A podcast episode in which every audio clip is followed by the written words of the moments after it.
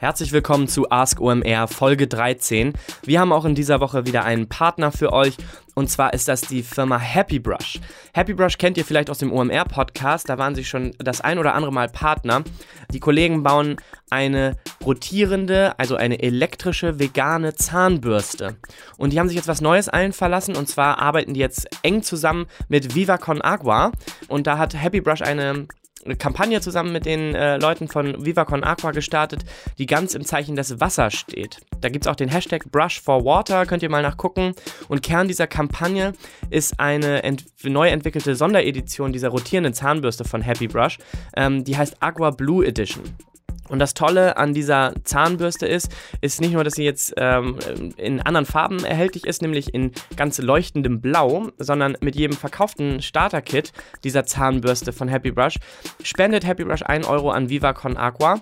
Ähm, 10.000 Euro sollen da insgesamt zusammenkommen und ein äh, Brunnenbauprojekt in Äthiopien äh, soll damit finanziert werden. Ähm, das ist auch schon bis jetzt recht erfolgreich gewesen. Zwei Brunnenhandpumpen und ein Brunnen in Äthiopien sind schon gebaut worden. Da haben schon viele Menschen dort Zugang zu sauberem Wasser bekommen. Und ja, da haben Happy Brush und Viva Con Aqua sich auf jeden Fall was Tolles überlegt. Checkt mal unbedingt aus, ähm, geht auf happybrush.de und probiert die Agua Blue Edition im Starter-Kit aus. Bestellt euch das Ding mal. Ähm, wir haben natürlich auch einen Gutscheincode für euch, der heißt Happy Rock. Einfach den Gutscheincode Happy Rock eingeben. Dann bekommt ihr 10 Euro auf das Starter-Kit der Agua Blue Edition von Happy Brush. Viel Spaß! Ask OMR. Du fragst, wir antworten. Herzlich willkommen zur 13. Folge Ask OMR, die Sendung, wo ihr Fragen stellt rund um Performance Marketing, Online Marketing, digitale Kommunikation etc. Und wir versuchen uns möglichst gute Antworten darauf einfallen zu lassen. Ich bedanke mich wie häufig insbesondere für die Mitarbeit an den Fragen, die nicht aus meinen Kernkompetenzbereichen kommen, bei dem Kai Rieke aus Berlin und dem Erik Siegmann aus Hamburg. Los geht's! Welche drei Unternehmen haben dich mit ihrem Marketing im Jahr 2017 am meisten begeistert? Was kann man von ihnen lernen? Beim ersten Hingucken muss ich sagen, fand ich die Frage trivial und, und beim Beantworten versuchen dann fand ich die ungeheuer knifflig. Also ich muss ganz ehrlich gestehen, ich versage wahrscheinlich beim Beantworten dieser Frage, weil es fällt mir schwer, äh, das auf drei Unternehmen zu begrenzen und es fällt mir schwer, das auf 2017 zu begrenzen. Ich kann mal so ein paar Assoziationen ähm, äh, zu dem Thema einfach rausschicken. Vielleicht ähm, hilft das oder gibt das so ein bisschen Gedanken. Also erstens, äh, ich bin ja nur äh, Freund von den Online-Marketing-Rockstars. Das heißt, bin da nicht im Unternehmen drin. Ähm, ich finde erstmal, die Online-Marketing-Rockstars machen ein gigantisches Marketing. Also wie da innerhalb von, ich glaube, sieben Jahren, äh, ja, irgendwie das zentrale Marketing-Event in Deutschland entstanden ist, finde ich beeindruckend. Ich, ich liebe auch äh, wirklich dieses äh, durchgeknallte, freche, äh, äh, aber extrem zeitgemäße Design, was eben schafft, äh, ein ungeheuer breites Publikum anzusprechen ähm, das ist für mich äh, was ganz Besonderes. So dann vielleicht ja nicht ganz so nah an einem dran. Ähm, Netflix finde ich auf jeden Fall stark, weil die eben äh, immer spannende Mischungen aus sagen wir, Produktmarketing und ja, klassischem Akquisitionsmarketing machen. Das heißt, die haben halt eben von ihrer Zielgruppe die Verhaltensdaten und wissen dann, wie, wie macht Sinn, ähm, exklusive Inhalte zu schaffen. Und das schafft natürlich auch eine ungeheuer große Bindung. Und obwohl dann ein Amazon kommt, was natürlich der Oberübergigant ist, schafft man da halt extrem locker das wegzustecken. Ähm, ich packe euch da einen coolen coolen äh, Link in die äh, Show Notes mit einem Interview bei äh, Anderson Horowitz mit dem, mit der Person, die zuständig ist für die Inhalte bei Netflix. Da fand ich extrem spannende Insights dabei und das fand ich nämlich auch ganz cool. Ähm, dadurch können die halt äh, viel mutiger sein ähm, beim, beim Entscheiden, äh, welche Inhalte gemacht werden, weil die halt eben ja die Interaktionsraten und, und die, die, schätzen können und, und die Menge der affinen Kunden dafür kennen. Ähm, und äh, das finde ich extrem pfiffig. So ansonsten so klassisch Performance-Marketing-mäßig ja, ist Booking meistens etwas, was man sich anschauen kann. Ähm, Im Social-Media-Bereich ist ähm, sehr unterhaltsam äh, der BVG. Ähm, auch wenn die Dienstleistungen von der BVG weder besser noch schlechter geworden sind, äh, muss man einfach sagen, dass das Image besser geworden sind, einfach aufgrund sehr unterhaltsamer Social-Media-Aktivitäten. Ähm, ja, finde ich einfach gut gemacht, ähm, obwohl das Produkt Mittel ist. Ähm, Was ganz spannend ist, ist, äh, ja, ein Klassiker ist immer eigentlich auch Sixt. Was ich dort beeindruckend finde, ist immer die Geschwindigkeit. Das heißt, wie schafft man eigentlich so schnell, so von so einer großen Firma, ähm, ja, solche, solche Kampagnen durchgewunken äh, zu bekommen? Da müssen die Abstimmungszyklen extrem gut sein, da müssen Leute extrem viel Freiheiten haben. Das, das gefällt mir schon sehr gut ähm, äh, aus der, aus der Outdoor-Welt ist Tesla sehr, sehr fortschrittlich, was ich finde, was die Veredelungsstrecke angeht von einem Lead, sagen wir jemandem, der in den Laden kommt, äh, hin zu einer Probefahrt. Ähm, das hat mit dem, wie es im klassischen deutschen oder europäischen Automarkt funktioniert, eigentlich äh, gar keinen Bezug, sondern das sind eigentlich eher Konzepte aus der Online-Welt ganz klar in die, in die Autowelt gebracht. Ähm, auf dem Niveau, ähm, das macht schon Spaß, sich das anzugucken. Dann, dann kann man nachvollziehen, hey, das macht so Sinn. Das sollte eigentlich für deutsche Autohersteller extrem lehrreich sein. Ansonsten, wo ich noch Sachen gesehen habe, ähm, die ich lustig fand, ist von Secret Escapes. Ähm, die machen immer so, so, äh, das ist eine spannende Mischung, weil zum einen ist es eben dieser Schnäppchenjagdinstinkt, der angesprochen wird, ähm, und zum anderen eben, ja, sich auch was gönnen und, und ja, so eine Sehnsucht nach einer coolen, nach einem coolen Urlaub, nach einer coolen Location.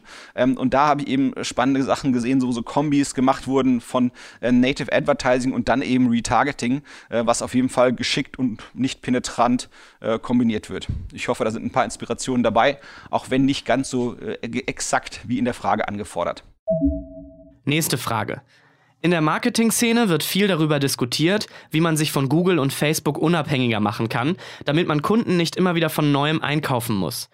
Welche Strategien siehst du in diesem Zusammenhang als am ehesten erfolgsversprechend?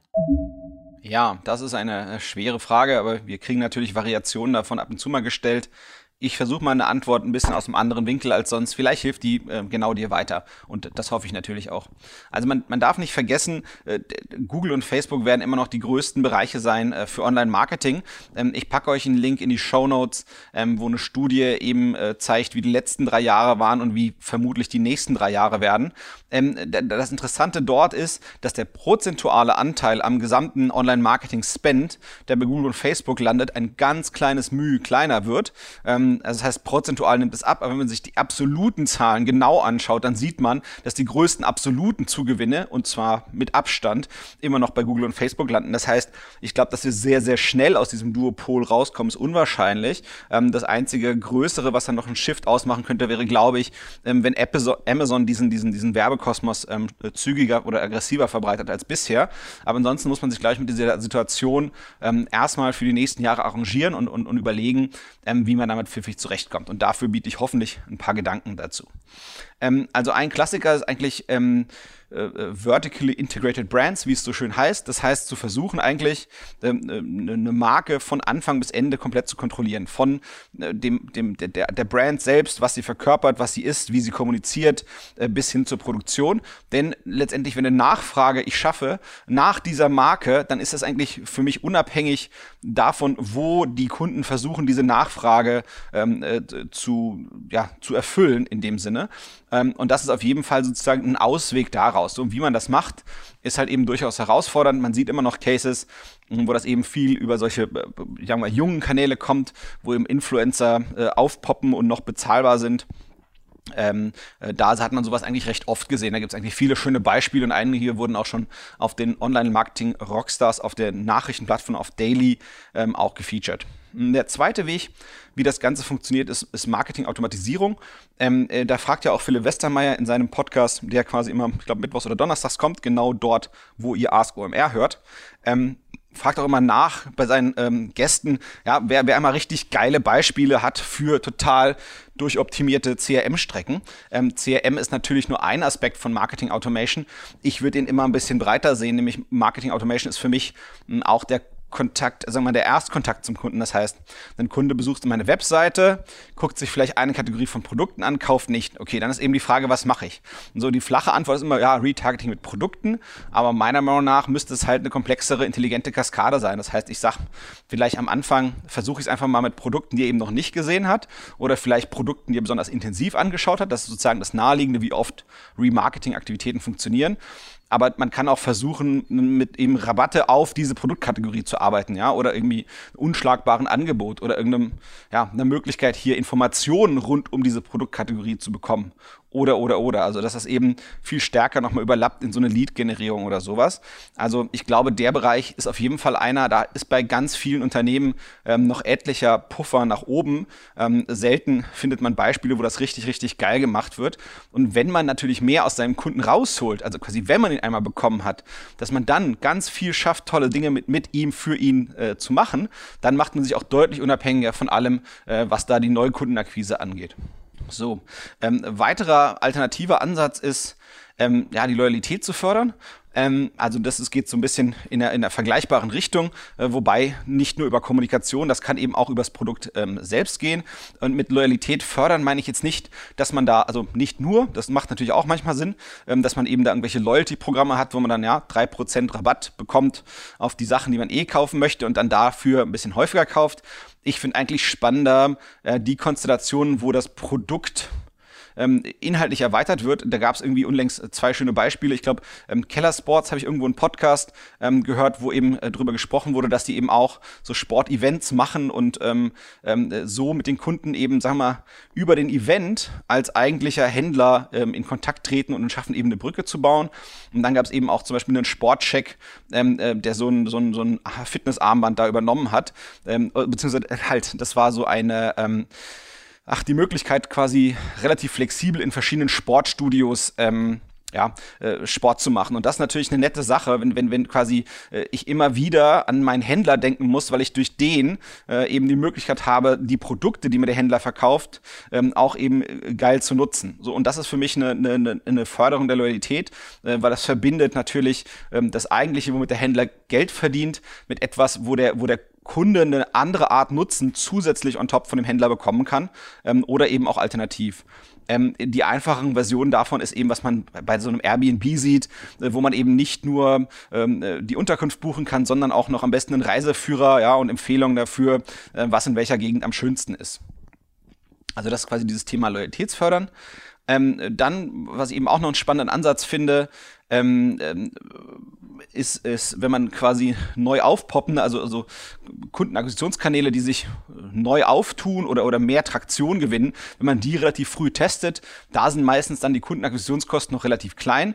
Äh, man muss natürlich die Ressourcen vernünftig managen. Ne? Es macht jetzt keinen Sinn, von meinen, keine Ahnung, 100 Zeiteinheiten äh, 90 äh, auf neue Kanäle zu ballern, sondern auch da würde ich gucken, dass man eben sicherstellt, dass man immer mal 10, 20 Prozent der Ressourcen, dass man die ganz, ganz fest eingeloggt hat, dass man damit Tests macht mit neuen, neuen Dingen, die da passieren. Ja, wenn jetzt irgendwie äh, Amazon ermöglicht, irgendwie neue, neue Werbeformate, die irgendwie für extern werben zu machen oder äh, was ich total spannend finde, ist diese äh, Werbung auf, auf Marketplace, wenn, wenn ich E-Commercer wäre, ähm, auf dem Facebook Marketplace, Entschuldigung, ähm, oder eben auch ähm, Ads in Messengern, ähm, die sich jetzt eben auftun, äh, weil da eben auch nach Monetarisierungswegen ge ge gesucht wird. Sobald sich da was tut, da würde ich eigentlich immer zügig reingrätschen, wenn bis die großen Spender, also die großen, ähm, äh, die großen Firmen, die große Budgets haben, bis die dort angekommen sind, hat man immer ein paar Monate Zeit und das ist eigentlich die Zeit, wo man da eigentlich lernen, optimieren kann und dann vielleicht schon besser sein kann, bis die großen reinkommen. Das kann, das heißt, kann sein, dass man gut ein, zwei, drei Jahre dort eben auf diesem Kanal dann relativ gut rocken kann, wenn man da seinen eigenen Weg gefunden hat. So last but not least zu, zu, zu Google und Facebook selbst. Ähm, äh, da kommen ja immer wieder neue Werbefeatures, also so Wege, wie man diese Tools für Werbung dort einsetzen kann oder neue Tools eben auch. Ähm, auch da ist die Erfahrung quasi in klein, so ein bisschen wie das Beispiel mit den neuen Kanälen. Ähm, wenn man da neue Werbefeatures rauskommen, die für das eigene Unternehmen relevant sind, wenn man da schafft, eben auch die möglichst früh und zügig zum Einsatz zu bringen, da holt man meistens ähm, ähm überproportional äh, Wert raus raus. Das würde ich auf jeden Fall empfehlen zu machen. Ich hoffe, das hilft weiter. Keine Sorge vom Duopol, macht trotzdem alles Spaß. Ganz kurze Unterbrechung und Hinweis auf unsere Freunde und Partner von Billy Boy. Die waren ja in der letzten Woche schon dabei bei Ask OMR und da fragt man sich natürlich schon erstmal, was macht Billy Boy jetzt hier bei Ask OMR im Podcast? Aber die Jungs und Mädels von Billy Boy sind wirklich äh, total stark im Digitalen unterwegs, ähm, total innovativ und natürlich große Partner von OMR. Sie waren jetzt schon bei uns auf dem OMR Festival sehr präsent, haben dort einige Kondome verteilt. Aber klar, sie sind natürlich auch im digitalen Bereich gut unterwegs, haben jetzt gerade ihre neue Kampagne gelauncht. Ihr habt vielleicht schon mal an der einen oder anderen Ecke Out-of-Home-Werbung von Billy Boy gesehen, sind da total innovativ unterwegs. und äh, wollen mit dieser neuen Kampagne jetzt auch nochmal ein bisschen eine jüngere Zielgruppe erreichen. Mit dieser neuen Kampagne soll auch das Produkt Billy Boy Skin, ein ganz neues Kondom aus innovativen Materialien, promotet werden. Und dafür bekommt ihr natürlich als treuer Ask OMR-Hörer auch Rabatt im Onlineshop von Billy Boy, nämlich 20% auf alle Bestellungen ab einem Bestellwert von 15 Euro. Da gebt ihr einfach bei billy-boy.de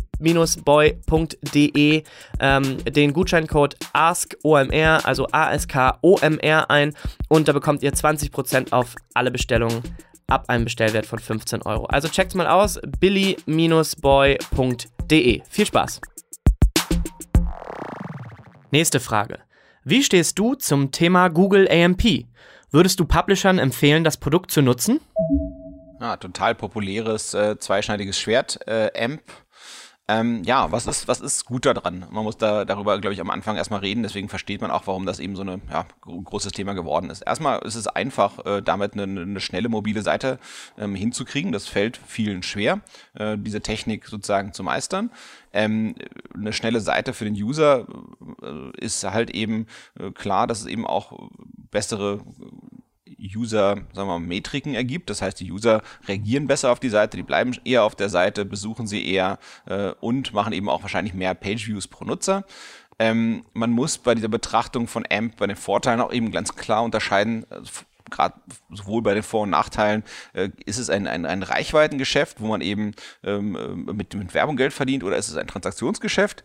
Ich glaube, im Transaktionsgeschäft macht es ganz, ganz viel und häufig Sinn, äh, den ersten Kontakt, vielleicht die erste Produktdetailseite oder irgendwas ähnliches, die ein Kunde anguckt, äh, wenn es jetzt so ein Shop-Kontext ist, äh, die über AMP abzuliefern, weil das eben schnell gehen muss und danach aber eigentlich nach dem zweiten Klick zu versuchen, auf die eigene äh, Plattform die Leute zu kriegen. Ähm, dann gibt es natürlich so ein bisschen äh, Google-interne Vorteile. Äh, das Google-Karussell ist relativ voll von AMP-Seiten. Ähm, äh, ganz besonderer natürlich Fall da in dem Google-Ökosystem ist, sobald man in Chrome drin ist, auch wenn man noch gar nichts rausgesucht hat, bringt einem ja Chrome von sich aus Vorschläge für Nachrichten, die man sich anschauen könnte, basierend auf historischen Nachrichten, die man bisher gelesen hatte. Und dort habe ich auch noch nie etwas anderes als AMP-Artikel ähm, gelesen. So, dann hat AMP sicherlich auch eine, eine, eine hohe Verbreitung, was Plattformen angeht, also alles über Bing, Facebook, Yahoo, Baidu. Ähm, da hat das natürlich, ja, es ist sehr einfach, dort äh, gut äh, seinen eigenen Content abzuliefern. Ähm, wenn man jetzt äh, äh, Länder targetet, in denen Bandbreite knapp ist, ich glaube, dann ist auch AMP eine, eine super spannende Option ähm, weil, weil letztendlich die Menge, die da über die Bandbreite läuft, äh, ist überschaubar. So, sprechen wir über die Nachteile und ehrlich, denn wir sind hier in einem äh, Format, was eben nicht populäre Meinungen, sondern gute vertreten muss. AMP ist natürlich eine sehr beschnittene Version von dem, was mit HTML, CSS, JavaScript etc. möglich ist. Es ist sehr begrenztes Design.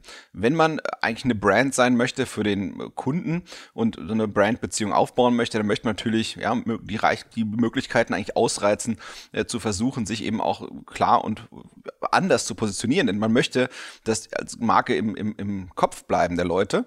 Ähm, und dann ist natürlich eine Unterscheidbarkeit wichtig und hilfreich. Und AMP vereinheitlicht. Das das ist einfach die Sache. Mm, so, und äh, es, das, das, das hat halt gewisse Grenzen. Ja? Äh, die, genauso gibt es eben Grenzen im Bereich von Tracking und Profiling.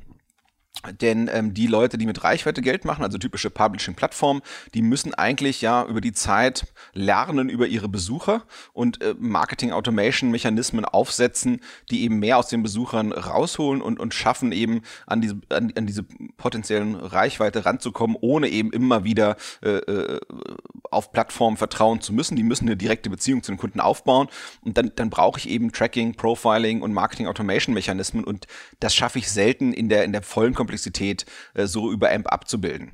Ähm, was ich auch so ein bisschen traurig finde, ist, wenn man ein bisschen eine, eine Brandsuche absetzt und dann in dieses Google-Karussell äh, reingeht, also in diese verschiedenen ähm, Artikelvorschläge. Also ich, ich sag mal, ich suche CNN und, und Trump, äh, weil das eben gerade populäre Themen sind und, und artikuliere eben ganz klar, ich möchte gerne Nachrichten ähm, von CNN zu dem Thema, weil das ist im Prinzip die Intention hinter dieser Suche dann kann man äh, sehr schnell eben auch, kommt man dann zu Content, der gar nicht von CNN kommt. Und dann frage ich mich, okay, ist das jetzt so im Sinne der Publisher? Das heißt, das finde ich noch nicht ganz sauber gelöst persönlich. Ähm, AMP ist so, wie es jetzt aktuell kommuniziert und verkauft wird, klingt es manchmal so, als wäre das Owned Media, also es, als hätte ich da die volle Kontrolle, als würde das mir gehören. Aber in meinen Augen muss man das eigentlich eher betrachten, als wäre es Earned Media. Das heißt, ja, ich, ich, ich tanze dort, also ich arbeite dort äh, auf der Reichweite und auf der Technologie von jemand anderem, ja. Und äh, mit Earned Media ist es halt immer so, ja, Earned Media ist halt, hat halt Popularitätszyklen, ja, also heutzutage ist es eben populär auf medium.com äh, irgendwelchen Blogposts zu posten, aber es kann halt eben genauso sein, dass ja, medium.com äh, ja, zugrunde geht wie einen Tumblr, einen MySpace und sonst was alles. So, das heißt, es ist immer so ein bisschen das Problem, wenn man diese Earned Reichweite hat, wie rettet man die immer auf die nächste Plattform? Äh, kann man sich darauf verlassen? Ja, früher hatte man auf Facebook organisch viel Reichweite, heute hat man keine, es ist eben Earned Media, man hat keine Rechte, man ist dort ja, ein Mitspieler in einem in einem Spielfeld, wo das Reglement eben der Besitzer des Spielfelds festlegt und nicht man selbst. Das ist eben Earned Media. So und in meinen Augen ist AMP eben dort anzusiedeln von der von der von der Positionierung her.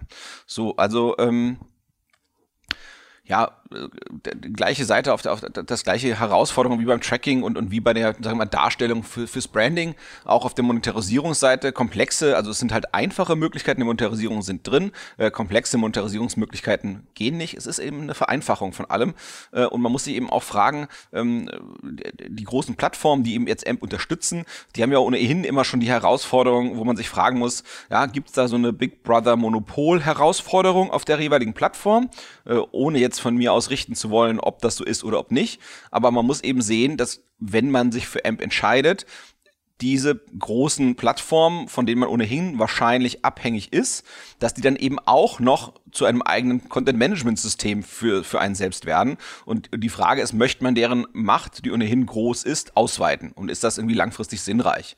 Ähm, ich hatte eben schon gesagt bei der Herausforderung so ein bisschen, ähm, man muss ähm, wirklich unterscheiden E-Commerce und Marktplätze. Ähm, ich glaube, für die macht das ganz häufig Sinn, äh, den ersten Kontakt über eine AMP-Seite zu machen und dann die Transaktion aber auf der eigenen, auf der eigenen owned, sagen wir mal, Webseite oder, oder äh, Technik äh, auszuliefern, ob das jetzt eine Progressive Web App ist oder eine Mobile Website oder eine eigene App, die nativ ist oder so. Also man, man kann gerne ersten Kontakt über AMP, das macht ganz oft Sinn, das verstehe ich, ähm, aber dann muss man einfach den Kontakt, den Kunden enger an sich ranbinden und das muss natürlich das Endziel sein.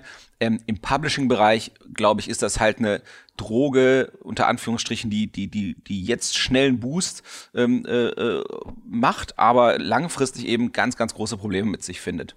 Ähm, wenn man jetzt aus der, aus der Search-Bereich, aus, aus dem Suchmaschinenoptimierungsbereich drauf guckt, ähm, da gibt's ja ein Tohu Wabohu an verschiedenen URLs, die durch AMP ähm, entstehen. Ähm, und dann werden eben auch diese AMP-URLs ständig verlinkt.